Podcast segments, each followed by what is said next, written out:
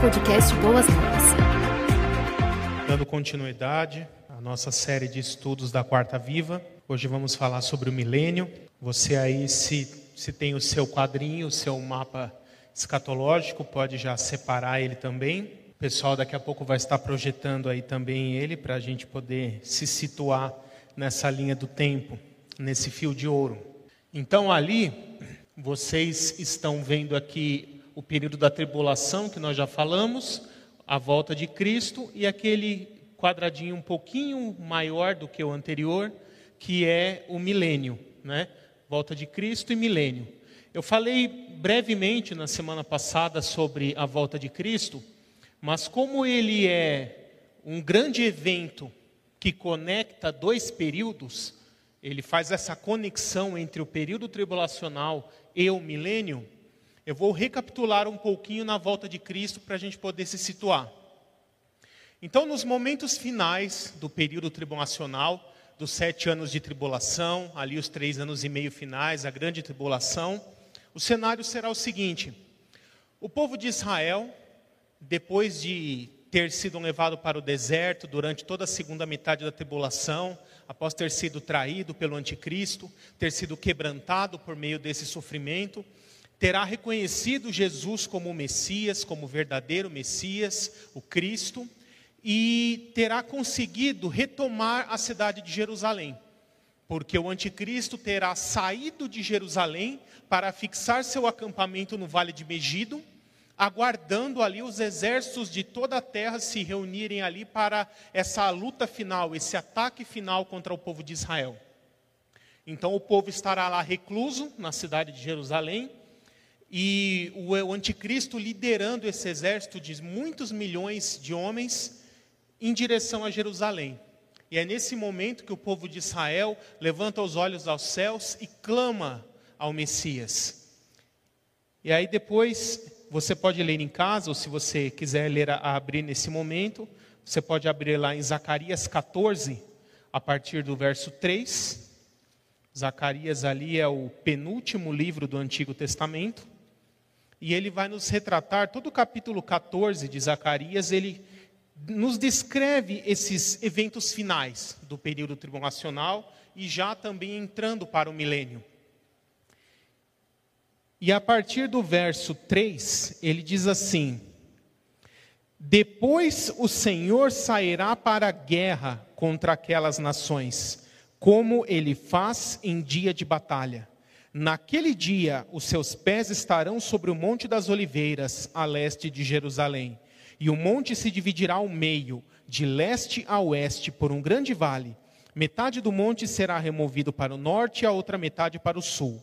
Vocês, aqui, povo de Israel, se referindo, fugirão pelo meu vale entre os montes, pois ele se estenderá até Azel. Fugirão como fugiram do terremoto nos dias de Uzias, rei de Judá. Então o Senhor, o meu Deus, virá com todos os seus santos. Até aqui é suficiente. Então, esse é o momento da volta de Cristo.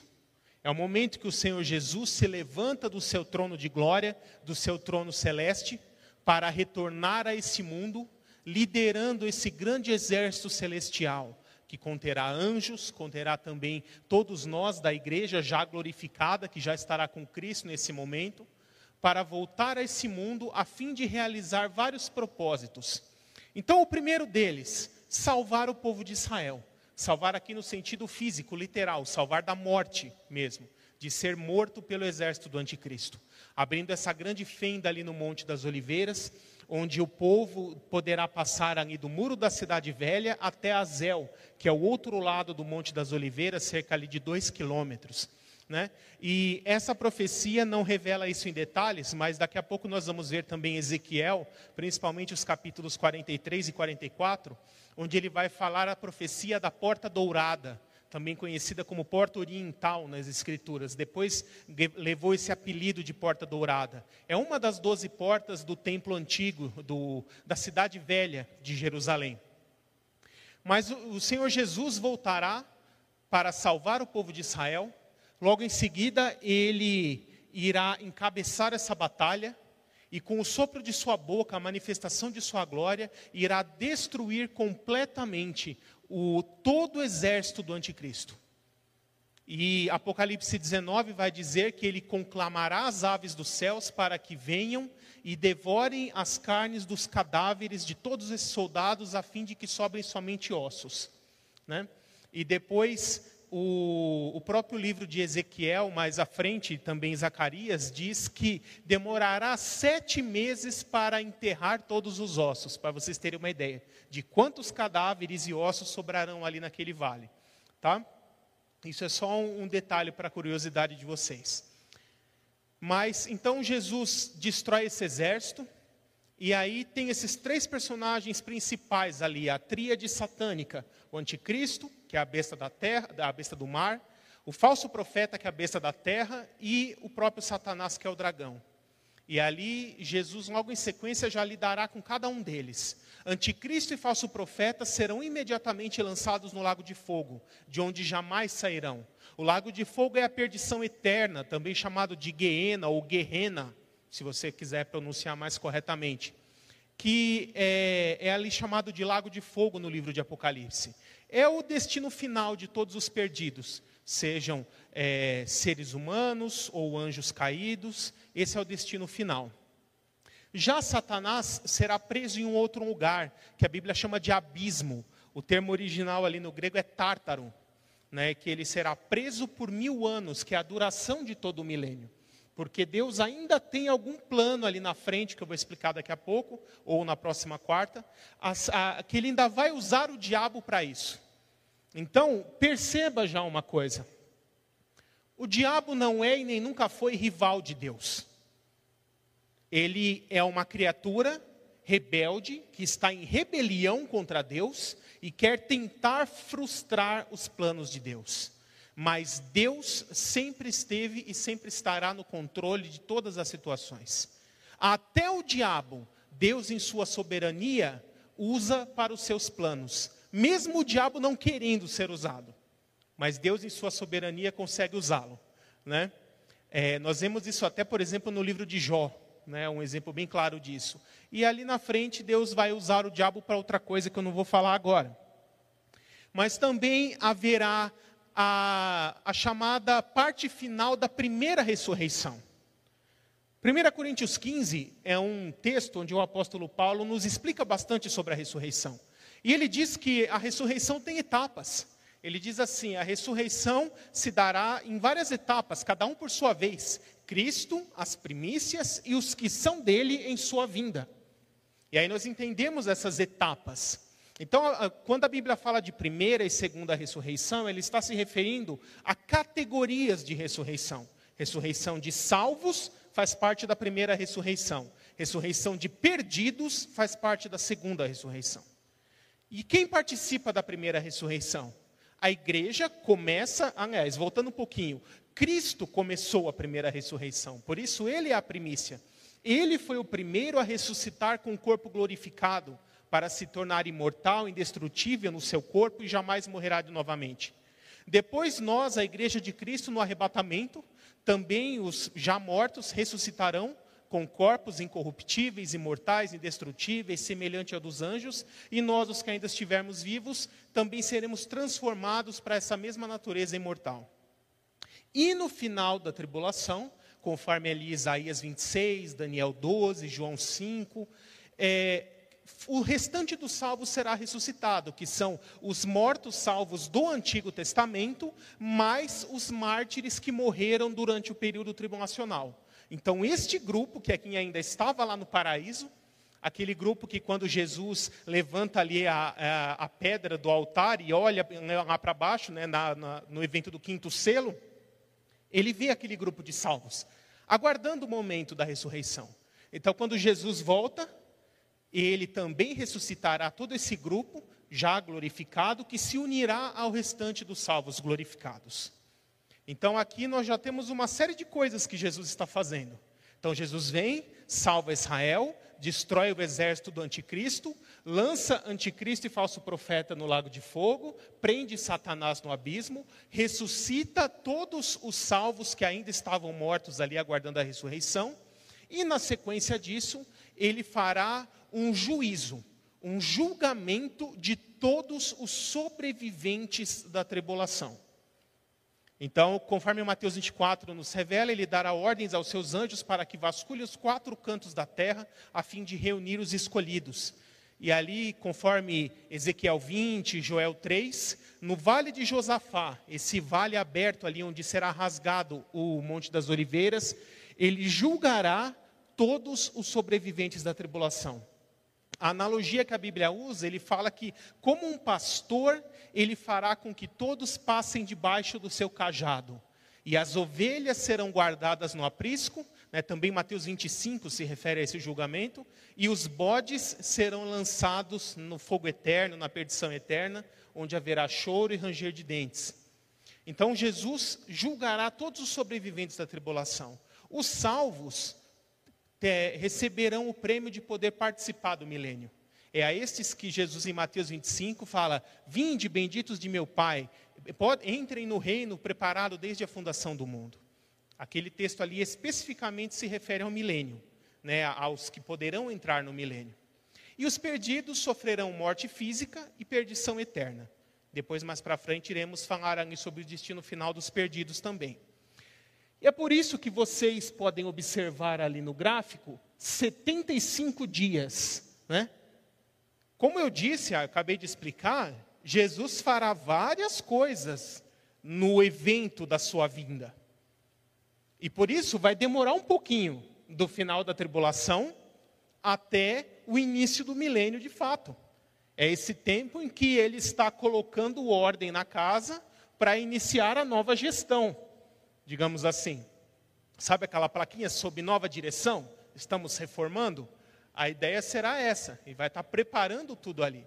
E junto com essa preparação, se você quiser saber de onde vem esse, esse número, tá? Daniel 12 ele fala que após a profanação do templo haverá 1290 dias, ou seja, 1260, que são três anos e meio, mais 30, né, para que o templo volte a ser reconsagrado e usado novamente. Quem irá reconsagrar o templo de Jerusalém que terá sido profanado pelo anticristo? O próprio Jesus. Porque, conforme a carta aos Hebreus nos ensina, ele ao mesmo tempo é rei, profeta e sacerdote. Ele é o único sumo sacerdote da nova aliança. Por isso, em seu ofício de sacerdote, de sumo sacerdote, ele é o único que pode reconsagrar o templo, purificá-lo, para que ele pode, possa voltar a ser usado durante o milênio. O próprio Jesus fará, é, fará isso. Isso também está em, lá em Zacarias 6. O Zacarias 6 diz que Deus levantará um homem cujo nome é Renovo. Renovo é um dos títulos do Messias e que ele será é, sacerdote no trono, ou seja, rei e sacerdote ao mesmo tempo. E haverá paz entre os dois, entre o reino e o sacerdócio. Paz e harmonia, uma fusão total. Então Jesus irá consagrar novamente o templo de Jerusalém, para que ele volte a ser usado durante o milênio, como de fato será. Esses primeiros 30 dias, nós podemos dizer ali que é o período onde será julgado Israel, porque o julgamento de todos os sobreviventes da tribulação é dividido em duas partes. Primeiro se julga Israel e depois se julga os gentios, tá? Mas o critério é o mesmo: é crer ou não crer em Cristo, salvo por um lado, perdido para o outro. Mas será primeiro julgado Israel e depois os gentios. Então, esses primeiros 30 dias é para isso. E aí Daniel 12 continua falando: Feliz aqueles que chegarem ao final dos 1335 dias. Ou seja, de 1290 já aumentou mais 45. Porque esses outros 45 é o período do julgamento das nações e da restauração do planeta Terra.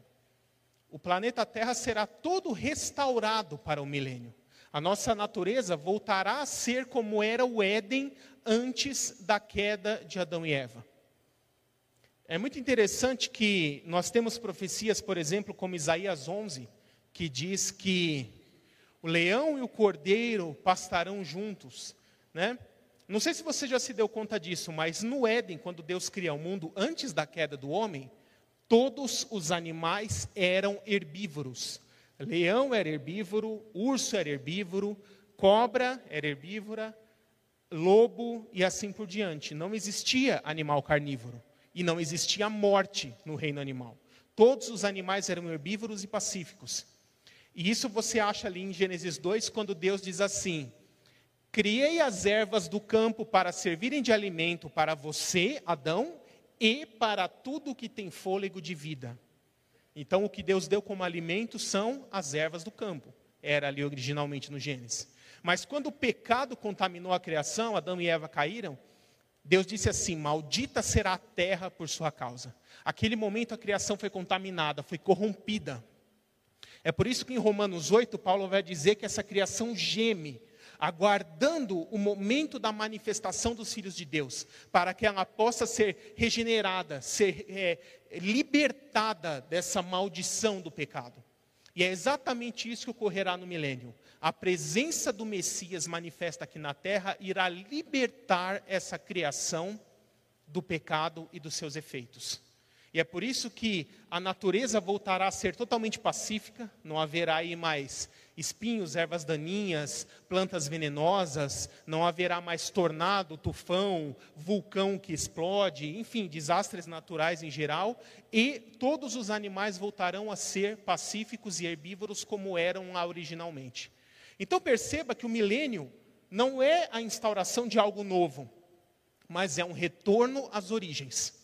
É um retorno ao estado original dessa criação e como deveria ter permanecido se Adão e Eva não tivessem caído em pecado.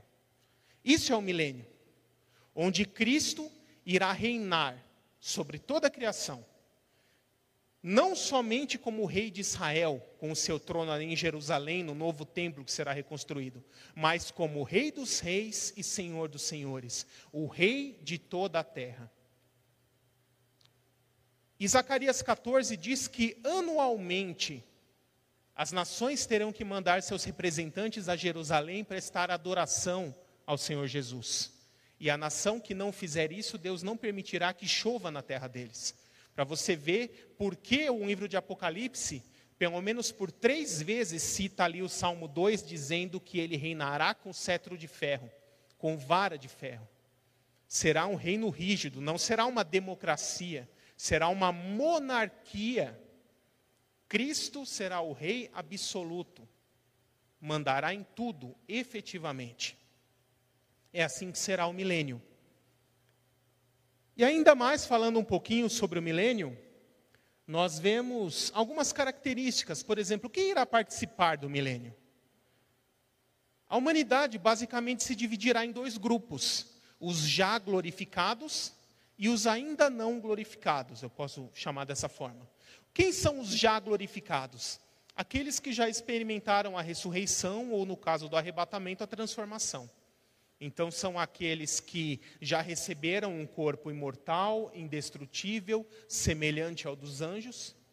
E estes nunca mais irão morrer, se tornam imortais, já estão totalmente imunes ao pecado, então não tem a menor chance de cair, de vir a pecar. E a nossa própria natureza já terá sido transformada, de forma que não haverá mais nem marido e mulher, pai e filho, esses vínculos familiares terrenos. Seremos todos irmãos de uma grande família, com Cristo sendo nosso irmão mais velho, filhos de um único pai. Todos os glorificados já estarão nessa situação. Depois, na eternidade, todos estarão nessa situação. Mas no milênio é um já e ainda não. Né? Para alguns já estará assim, para outros ainda não. E quem são os ainda não glorificados? São aqueles sobreviventes da tribulação, aprovados no julgamento, que poderão ter esse prêmio de entrar no milênio, participar do milênio. Eles serão restaurados ao nível de Adão e Eva. A Bíblia fala que não haverá mais nenhum tipo de doença, nem deformidade, nem nenhum tipo de imaturidade, seja física ou mental é, e a humanidade, essa parte da humanidade, continuará se casando, tendo filhos e repovoando a terra. É importante nós lembrarmos que, se nós formos somar a quantidade de pessoas que irá morrer em cada juízo da, que nós vemos lá nos selos, trombetas e taças, mais o que fará parte do exército do anticristo, que também vai morrer, e mais os reprovados no julgamento, que também irão morrer, pelo menos 90% da humanidade vai morrer. Então, quem vai sobrar para repovoar a terra é pouquinho. Né? E aí o negócio vai recomeçar, praticamente como foi ali na época de Noé após o dilúvio. Terá poucos seres humanos ainda mortais na terra. Mas eles se casarão, terão filhos e repovoarão a terra durante o milênio. E nós, os que estivermos já glorificados, teremos famílias, se casaremos? Não. Jesus, em Mateus 22, ele é, é abordado por um saduceu, que era uma vertente do judaísmo que sofreu grande influência ali da filosofia grega, durante a dominação grega ali daquela terra, que ocorreu ali nos séculos anteriores à vinda de Cristo. E por conta dessa influência, os saduceus não criam nem na ressurreição, nem nos anjos, nem nos demônios, entre outras coisas. Mas basicamente eles achavam que é assim: quando você morre a sua vida aqui, acabou. Era mais ou menos assim que funciona. E aí ele conta uma historinha, né? Que durante, é, pela lei do judaísmo, a lei do levirato, quando o irmão mais velho casava e morria sem deixar filhos, o irmão seguinte tinha que se casar com a viúva, e o primeiro filho que eles tivessem seria considerado filho do falecido para quem tivesse uma descendência, né? E aí ele começa a contar uma história hipotética, né? Que uma mulher se casa com o mais velho, e aí ele morre sem deixar filhos, ela casa com o segundo, o segundo também morre sem deixar filhos, ela casa com o terceiro, e assim por diante, até que ela se casa com todos os irmãos daquela família, sete irmãos, né? E no final, ela também morre. Eu fico pensando assim, que mulher azarada, né? Porque, poxa vida, matou sete. Não devia ser fácil ela, né? Mas ele pergunta: e na ressurreição, quem será o marido dela? Porque durante a vida, todos eles foram legitimamente maridos dela, cada um em um período da vida dela. Quem será o marido dela? E aí, Jesus, é, parafraseando um pouco, ele já chega descendo a bota. Né? É uma da, das situações em que a gente vê assim um, uma das respostas mais ríspidas, posso dizer assim, que Jesus deu na Bíblia, porque a pessoa realmente mereceu. Ele fala assim: Você está me perguntando isso porque você não conhece nada da palavra e nem tem o poder de Deus. Que se tivesse, você não me perguntava um negócio desse. Parafraseando um pouquinho, né? E aí ele diz: Na ressurreição, nós seremos como os anjos, que não se casam e não se dão em casamento, e também não podem morrer. Né, Lucas completa, Mateus 22 fala essa primeira parte, e o paralelo em Lucas vai dizer, e já não podem morrer. E ali Jesus dá uma explicação bem completa a esse respeito. Como será nós na ressurreição? Nós seremos semelhantes aos anjos. Não se casaremos, não nos, da, nos daremos em casamento. E é importante nós entendermos aqui que a expressão dar em casamento, na linguagem bíblica, ela sempre vai ter conotação sexual dar em casamento não é vamos lá no cartório, tá? É conhecer no sentido sexual, é ter intimidade sexual. Então, o que Jesus está dizendo aqui é que no, na ressurreição não haverá mais esse modelo dessa criação de macho e fêmea, é, seres sexuados e relações sexuais e nem reprodução. Seremos como os anjos, assexuados nesse sentido. Então, é assim que nós seremos, bastante semelhante aos anjos. E nós vamos morar aqui na terra, vizinho, porta com porta, com um mortal que vai ter família, marido, esposa, filhos? Não. Porque parte do nosso galardão que receberemos ali no tribunal de Cristo será cargos de governo durante o milênio. Deus irá é, conceder vários cargos de hierarquia, de governo, para os santos glorificados da igreja exercerem durante o milênio. Então, até costuma brincar assim: é, um grande pregador, um grande missionário vai ser um presidente, um outro um pouco médio vai ser um governador, um outro um pouco mais baixo vai ser um prefeito, equivalente, né, nos dias de hoje. Mais ou menos assim vai ser. Então, a, o nosso endereço comercial, nosso local de trabalho será aqui a terra. Mas, lembra lá João 14? Que eu comentei nas semanas anteriores, que Jesus disse que ia no céu nos preparar uma morada e quando essa morada estivesse pronta, ele ia nos levar para viver nessa morada com ele. Quando a gente volta para a terra, essa morada vem junto. Essa morada é chamada de a Jerusalém celestial, a Jerusalém do alto, a nossa mãe. A Bíblia usa essas expressões. E como é? Você pode ler ali em Apocalipse 20, ele, aliás, 21, ele vai te explicar. Né? Se você tem uma linguagem mais antiga, ele vai dizer que é um cubo perfeito com 185 mil estádios de cada lado. Isso era uma medida que se usava. Em medidas modernas, ele seria um cubo perfeito com 2.200 quilômetros de cada lado. Então imagine assim um cubo, um formato de um dado, que cada lado dele tem 2.200 quilômetros aproximadamente. 2.200 quilômetros para um lado, para o outro e para cima. Porque é um cubo, é 3D. Se nós fôssemos pegar esse cubo e colocar no planeta Terra, para você ter uma ideia, ele pegaria quase que a área inteira do Brasil. Ele esconderia o Brasil inteiro, assim, se você colocasse em cima, de tão grande que ele é. E para cima o mesmo tanto. Se nós considerássemos cada andar com mais ou menos 3 metros de pé direito, que é o nosso padrão hoje em dia, isso seria equivalente a um prédio de 733 mil andares. Para você ter uma noção do tamanho disso. Né? Então, em quartas anteriores, o pastor Wagner comentou assim: onde vai caber tanta gente? E agora eu estou explicando onde vai caber tanta gente. É na Jerusalém Celestial. Ela vai ser como que se, quase que como uma outra lua ou um outro sol, né? É, orbitando a Terra. Vai ficar pertinho da Terra, mas nos ares. Só os já glorificados terão acesso a ela. Então, basicamente, o dia a dia nosso no milênio, nos glorificados, será assim: ó. durante o dia você vem, desce aqui na terra, exerce suas funções, faz o seu trabalho.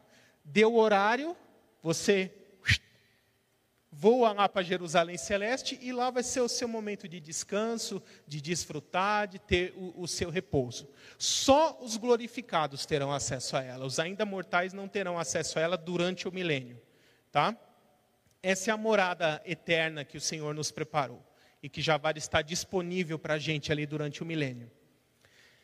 É... E aqui na terra, como é que vai ficar? Né? O povo de Israel será exaltado como a nação humana mais importante da terra, porque ela será o centro do governo mundial. O trono de Cristo estará lá em Jerusalém, no templo de Jerusalém.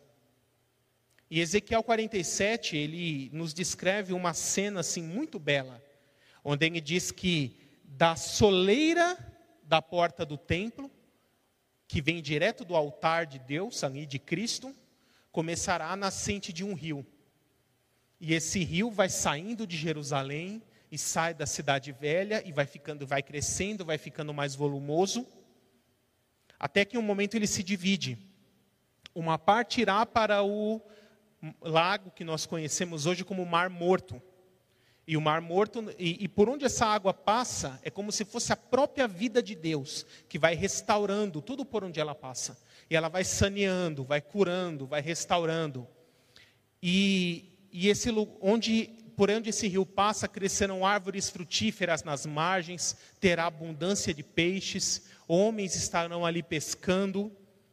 Em um determinado momento, esse rio se subdivide em dois afluentes. Um ali vai para o Mar Morto, e ele não será mais conhecido como Mar Morto, mas como Mar Vivo, porque a vida de Deus ali restaurará tudo e o outro irá para o mar Mediterrâneo. E, como vocês devem saber, o mar Mediterrâneo, apesar de chamar mar, ele é uma parte do Oceano Atlântico, que faz ali a divisa entre a Europa e a África. Né? Então, quando ele deságua ali, automaticamente chega no oceano, e essa vida de Deus vai atingir todos os oceanos e vai sanear toda a terra. Então, esse é esse rio de vida de, do próprio Deus é o que manterá toda a terra pura, santa, restaurada durante o período do milênio. É a própria vida de Deus curando e restaurando a criação, que ocorrerá ali durante todo esse período. E uma questão importante: haverá sacrifícios durante o milênio? Porque é lógico que o sacrifício de Cristo foi e é definitivo, eterno, suficiente, perfeito para perdão de pecados.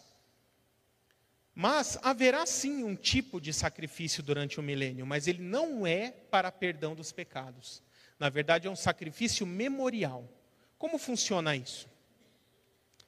Quando o povo de Israel estava lá no deserto, ah, mas estava lá no Egito, por ocorrência da décima e última praga, Deus ali institui a Páscoa, a Pessá judaica.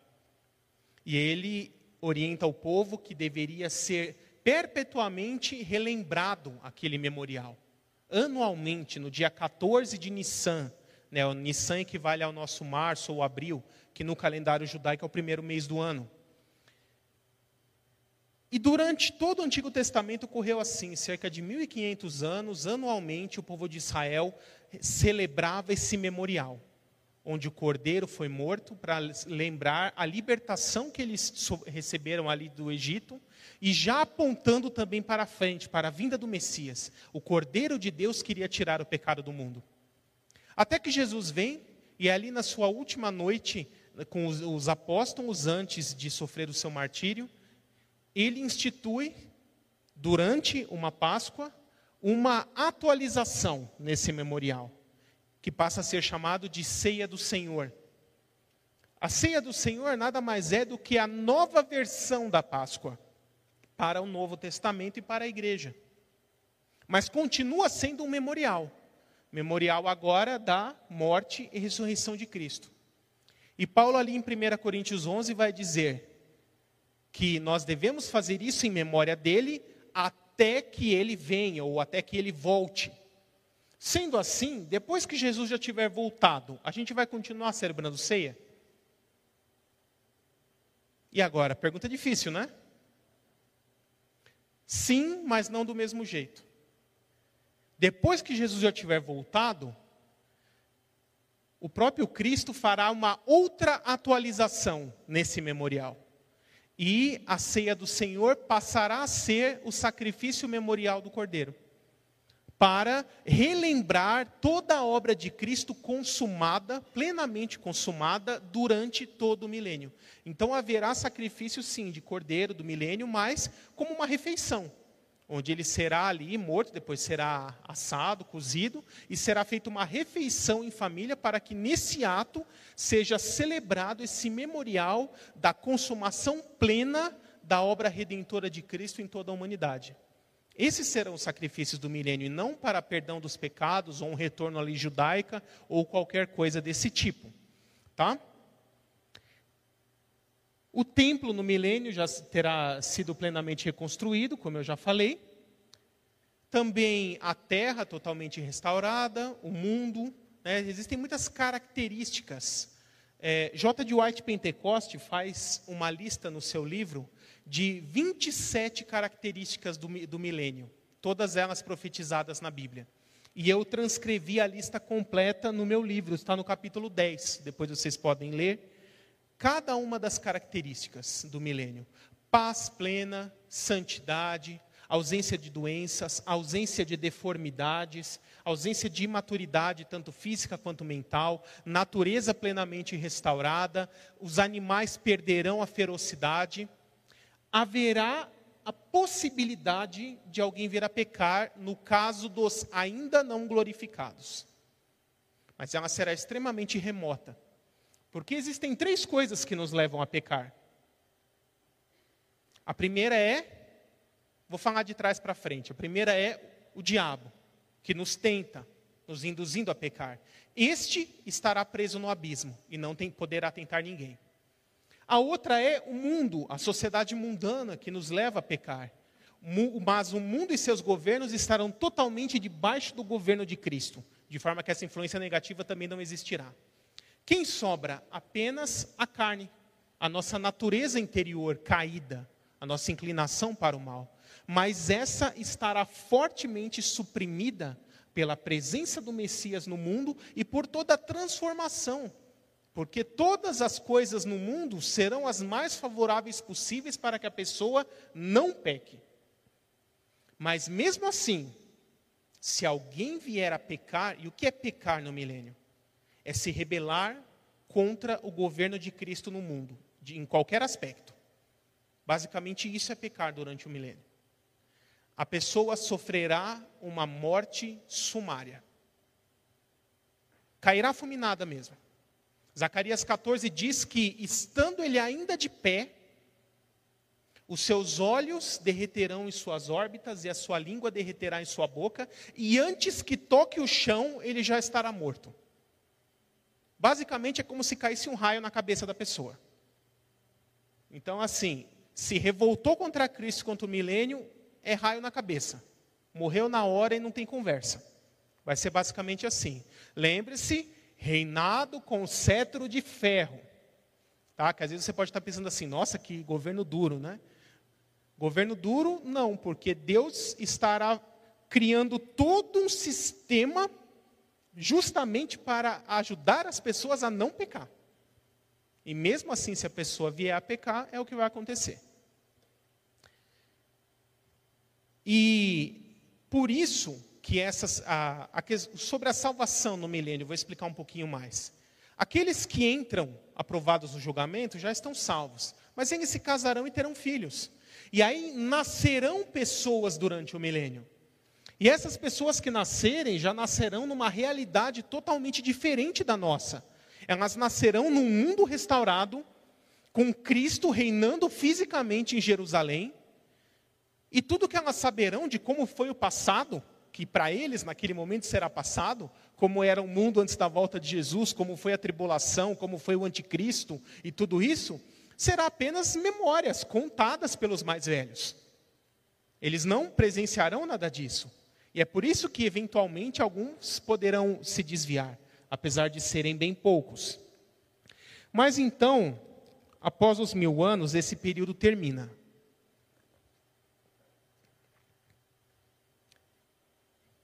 E não que o diabo tenha conseguido escapar de sua prisão. Mas Deus propositalmente, ao término desses mil anos, deixa Satanás sair de sua prisão. E aí nós vemos ali em Apocalipse 20 o que acontece. Ele sai rodeando pela terra, dizendo: sabe o quê? Olha, vocês que nasceram aqui durante o milênio, na época que eu governava lá atrás era bem melhor, viu? Era bem melhor. Vocês podiam fazer o que vocês queriam, eu dava liberdade para vocês, vocês tinham tudo o que vocês quisessem. O meu governo era melhor. Então, se ali é o meu partido, vem junto comigo, vamos fazer aí uma oposição contra esse governo. E vamos nos levantar contra esse governante que está oprimindo vocês. Basicamente, parafraseando um pouquinho, é isso que o diabo vai fazer. E a Escritura diz que ele conseguirá reunir um exército tão numeroso quanto a areia do mar dessas pessoas que nasceram durante o milênio e serão iludidas e seduzidas achando que eles seriam um governante melhor, porque ia dar liberdade para fazer tudo o que eles quisessem. E esse grande exército então marcha em direção a Jerusalém, depois que o diabo rodeou a terra inteira e reuniu todos que ele conseguiu. Mas dessa vez será completamente diferente da batalha do Armagedon. A batalha do Armagedon, Cristo está voltando naquela hora, eles chegam a atacar no final do milênio, que é essa que é a batalha de Gog e Magog que vocês estão vendo ali, Cristo já está no trono, já está reinando, a terra está restaurada. Sabe o que vai acontecer? No momento que tiver definido, olha, todos os que se rebelaram são esses aqui? São. Ninguém mudou de ideia, ninguém se arrependeu, está separadinho? Tá. Então, Deus o Pai, lá do céu, mandará fogo do céu e consumirá completamente todo esse exército rebelde. Eles serão mortos carbonizados, não vai sobrar nada. E aí, com essa rebelião finalmente extinta, né? Então, agora você entendeu por que, que Deus não jogou Satanás no lago de fogo logo de cara, junto com o anticristo e o falso profeta. Porque Deus já tinha um planinho reservado para ele para mostrar que a nossa natureza humana é caída, é corrompida, necessita nascer de novo, necessita da restauração que o Espírito Santo faz em nós quando faz morada em nós, nos faz nascer de novo, para que possamos obedecer a Deus e sermos fiéis a Ele. E ele basicamente comprovará isso na prática por meio de um experimento. Nós podemos chamar o milênio como um experimento. Deus irá colocar a humanidade debaixo das melhores condições possíveis em todos os aspectos. E mesmo assim, o ser humano ainda vai cair. Ainda vai ter gente que vai cair, que vai se revoltar, que vai se rebelar, que não vai querer seguir a Cristo. Para mostrar, ó, tá vendo? Sem mim nada podeis fazer. Sem a regeneração do Espírito Santo não tem como. O ser humano está corrompido até a essência da sua natureza. Então, com essa rebelião final cessada, basicamente Deus faz assim, ó, agora eu já usei você porque eu queria, então agora você não tem mais utilidade. Aí ele pega ali o capetinha e joga no lago de fogo. Agora sim, você não serve mais para nada. Então você vai ser jogado ali no lago de fogo, onde está já sofrendo por mil anos o anticristo, o falso profeta, então vai lá fazer companhia para eles. E dali para frente, acabou o diabo no mundo. Não tem mais, nunca mais a gente vai ouvir falar. E assim acaba o milênio. E aqueles que permanecem fiéis, que permaneceram fiéis a Cristo durante todo o milênio, olha que interessante mesmo sendo mortais, eles não morrerão. Se você observar as primeiras gerações após Adão e Eva, quase todos eles viveram mais de 900 anos. O maior de todos é Matusalém, que viveu quase mil. E Isaías fala que os seres humanos viverão como árvores. Todas as profecias do milênio que falam a respeito de morte durante o milênio, é apenas para aqueles que se rebelarem contra Cristo e seu governo. Não é mencionada a morte para justo durante o milênio. Então, a partir disso, nós podemos entender que os ainda não glorificados durante o milênio, mesmo sendo mortais, viverão o milênio inteiro, permanecendo fiéis. E ao final desses mil anos, como Paulo fala ali em 1 Coríntios 15, a partir do verso 50 em diante, ele diz assim: Nem todos nós morreremos, mas transformados seremos todos. Então ele estava explicando: olha, lá para a eternidade, para o estado eterno, onde nós vamos habitar, não dá para ir com esse corpo físico que nós, eu e você, temos hoje. Porque carne e sangue não podem herdar o reino de Deus. Então, todos têm que passar por uma transformação, têm que receber o corpo glorificado, o corpo imortal. E por isso, o prêmio destes sobreviventes do milênio, que permaneceram fiéis a Cristo durante o milênio inteiro, o prêmio deles será ser transformado também para essa natureza glorificada e se juntarem aos demais glorificados. Né? Eu fico imaginando os mortais durante o milênio, né?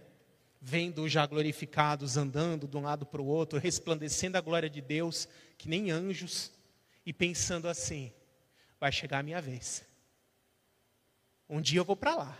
Ó, tá vendo ali a Jerusalém celeste ali, ó? Um dia eu vou poder ir lá também. Porque eu vou permanecer fiel o milênio inteiro, né? Provavelmente eles vão pensar mais ou menos assim. E aí acaba o milênio, e começa os eventos de transição entre o milênio e a eternidade, ou o que nós chamamos de estado eterno, novos céus e nova terra. Entre o final do milênio para o início da eternidade, de fato, ocorrerão alguns eventos de transição, da mesma forma que do final da tribulação para o milênio também foi necessário ocorrer alguns eventos de transição. E esse o primeiro é a própria rebelião final de Satanás, que eu já comentei. Na sequência vem a segunda ressurreição. Lá Apocalipse 20, os primeiros versículos, quando está falando da primeira ressurreição, que é a de salvos, ele diz assim: Felizes e santos os que participam da primeira ressurreição. A morte já não tem poder sobre eles. Eles reinarão com Cristo e serão sacerdotes de Deus e de Cristo, reinando por mil anos. Então, quem está querendo dizer aqui, ó, todo mundo que participa da primeira ressurreição é salvo e vai reinar com Cristo durante o milênio inteiro. E aí ele diz assim: Mas os demais mortos não ressuscitaram até o fim dos mil anos. Aqui ele está falando dos perdidos. Então ainda faltam os perdidos que estão ali no inferno, Hades, Sheol, como você queira chamar. O lugar dos perdidos, para onde as almas dos perdidos vão hoje. Que ainda não é o lago de fogo, é um lugar intermediário, é um estado intermediário. Então ocorre a segunda ressurreição, onde todos os não salvos ressuscitam. E eles também recebem um corpo imortal, no sentido de ser um corpo indestrutível, de que nunca irá morrer novamente, nunca irá se consumir por completo a, para deixar de existir. Né?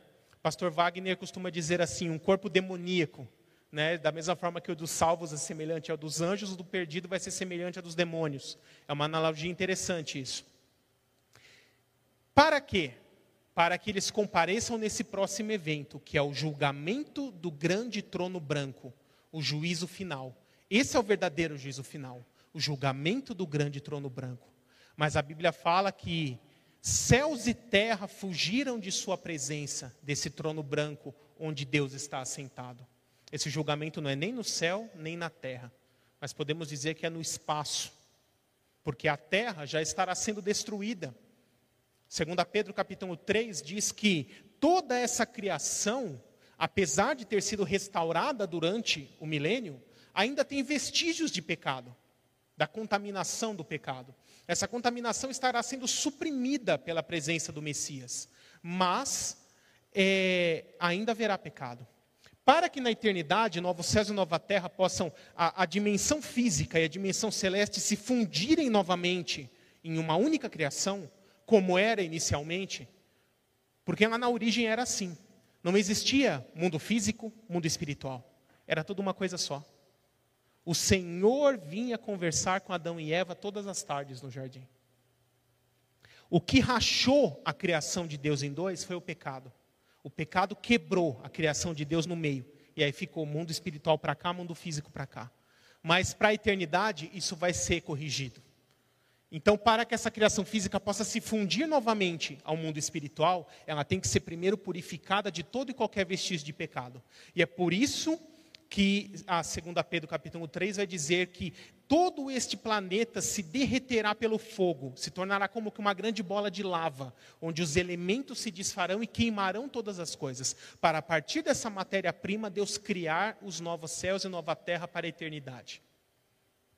Mas eu vou encerrar por aqui, nesses eventos de transição entre o milênio e a eternidade falar sobre a segunda ressurreição, depois mais para frente. Todos serão perdidos, haverá chance de alguém ser salvo. Como será os novos céus e nova terra? Né? Isso fica para a próxima quarta. E eu quero abrir alguns minutos aqui para que nós possamos fazer perguntas. Né, para que vocês possam fazer perguntas, tirar dúvidas e eu possa rapidamente responder as perguntas, as dúvidas que porventura alguns irmãos possam ter. Então vocês podem ir se levantando, os pastores Adalbério e Joseniel estão aí à disposição para passar o microfone para que vocês possam fazer perguntas. Pastor, é, o senhor tem que concordar comigo que é muita informação, né? É muita coisa, né? Eu já fiz o curso, já tenho o seu livro, já li, muito bom, excelente. Mas cada vez que a gente ouve uma explanação, as perguntas vêm. E a minha pergunta hoje é a seguinte: os perdidos são aqueles que passaram pelo milênio e depois do milênio, Satanás é solto e convence essa população. É esses que são os perdidos? Os perdidos são subdivididos em vários grupos, né? Tem os perdidos de hoje, que são todos aqueles que morrem sem Cristo, assim os da tribulação também e os que se rebelarem, a, quando Jesus volta, ele faz o julgamento, aquele julgamento dos sobreviventes da tribulação, os que morrem também se juntam aos perdidos, e aqueles que se rebelam a Cristo durante o milênio também morrem, se juntam aos perdidos, E no final do milênio, aqueles que participarão da rebelião final de Satanás, quando receberem ali o fogo do céu que os carbonizará, também morrem e se juntam aos perdidos. Então, vários grupos vão se juntando aos perdidos durante o decorrer da história para todos comparecerem perante o trono branco ali no juízo final.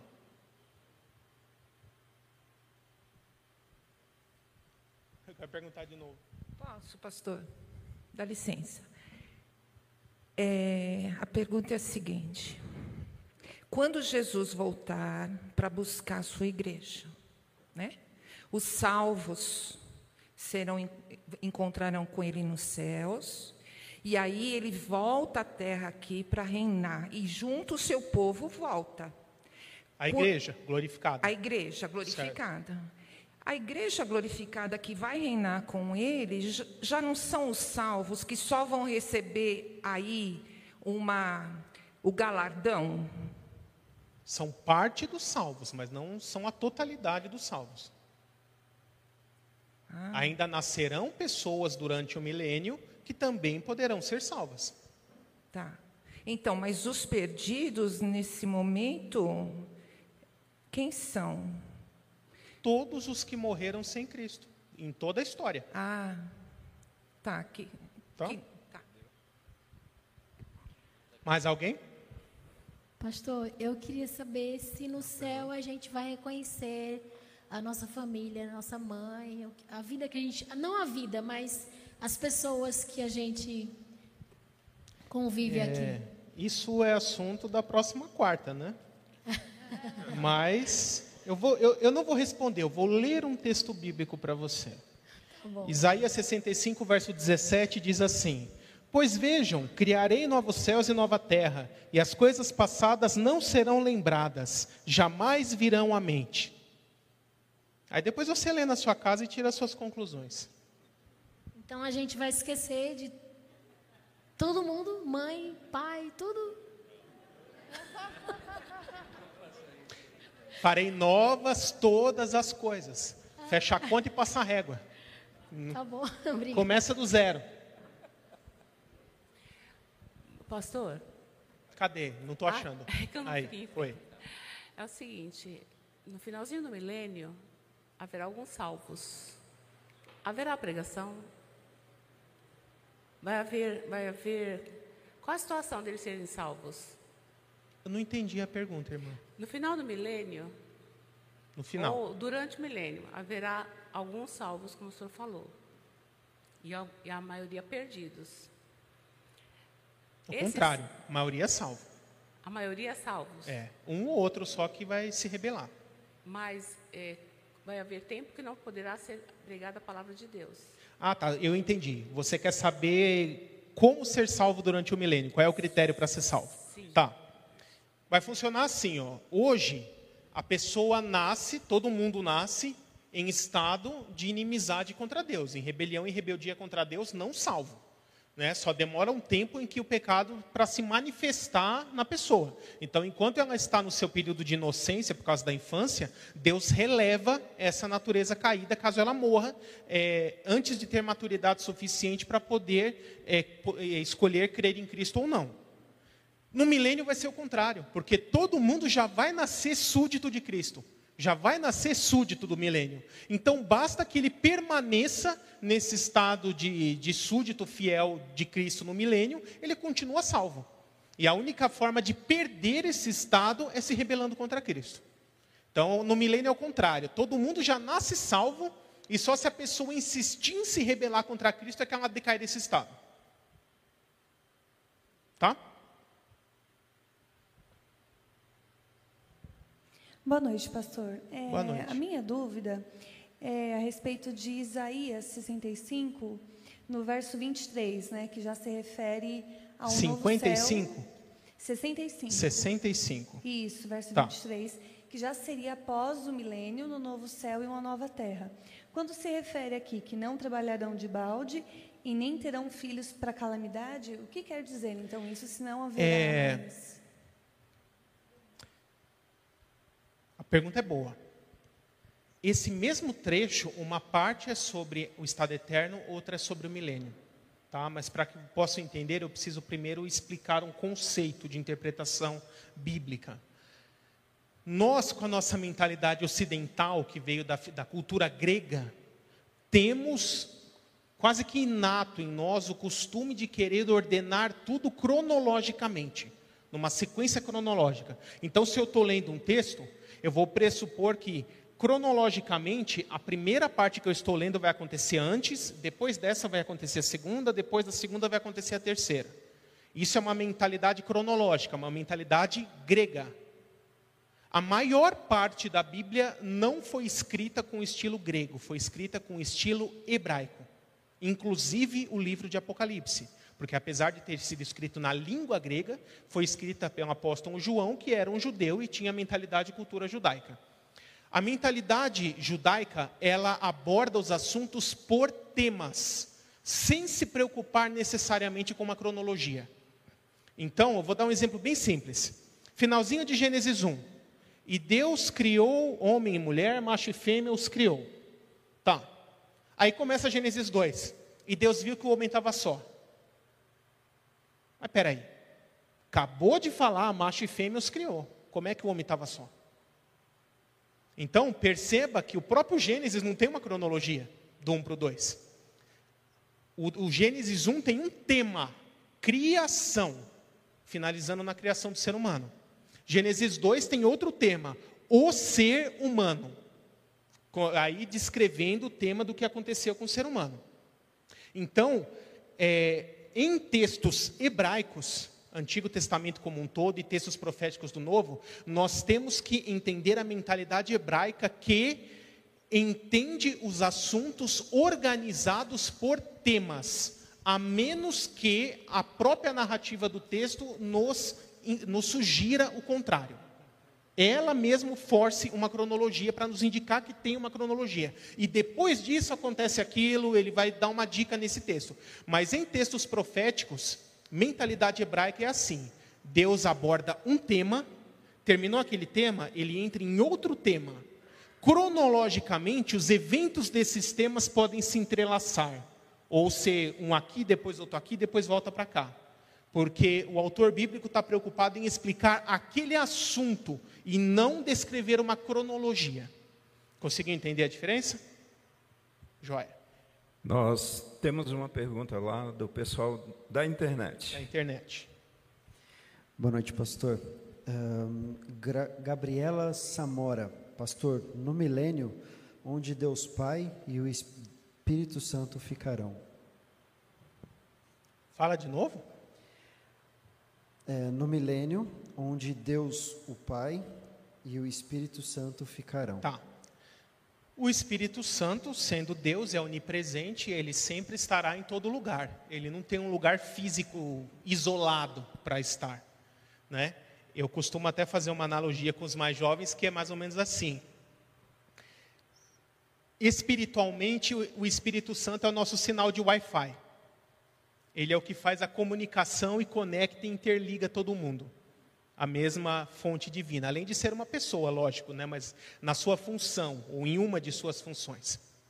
Mas é, Cristo, o Filho, estará na Jerusalém terrestre, reinando no templo de Jerusalém, Jerusalém da terra, ali no templo, e o Pai estará no trono da Jerusalém celeste. Porque uma coisa que eu não expliquei, até porque isso já é da semana que vem, mas a Jerusalém celeste, aquele cubo gigantesco dourado que eu expliquei, que é descrito em muitos detalhes no capítulo 21 de Apocalipse, ele é meio que uma representação de uma forma compactada do próprio céu. Essa Jerusalém celeste é o próprio céu, a dimensão celeste que vem para ficar pertinho da terra. Né? Então, assim, antes estava longe, no milênio já está pertinho.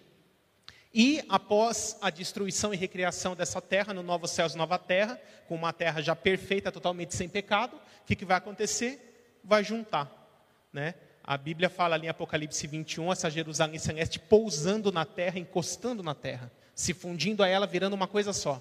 E aí ele diz assim: agora a morada de Deus está com os homens com os quais ele viverá para todo sempre. Eles serão seus povos e ele será o seu Deus. E vai dando várias outras características. Né? Então, essa Jerusalém celeste é o próprio céu. O Pai vai estar nela, enquanto o Filho, Cristo, está aqui na terra. E na eternidade vai juntar tudo. Amém, irmãos? Amém. Amém, amados. A gente fica com vontade de fazer bastante pergunta, né? Porque o assunto é provocativo mesmo, mas é muito denso. Mas nós não queremos esgotar esse assunto. Semana que vem tem mais, então você volte para que estejamos juntos aqui, né? Para aprender um pouquinho mais a respeito do Apocalipse. Eu quero orar aqui com o pastor Gabriel.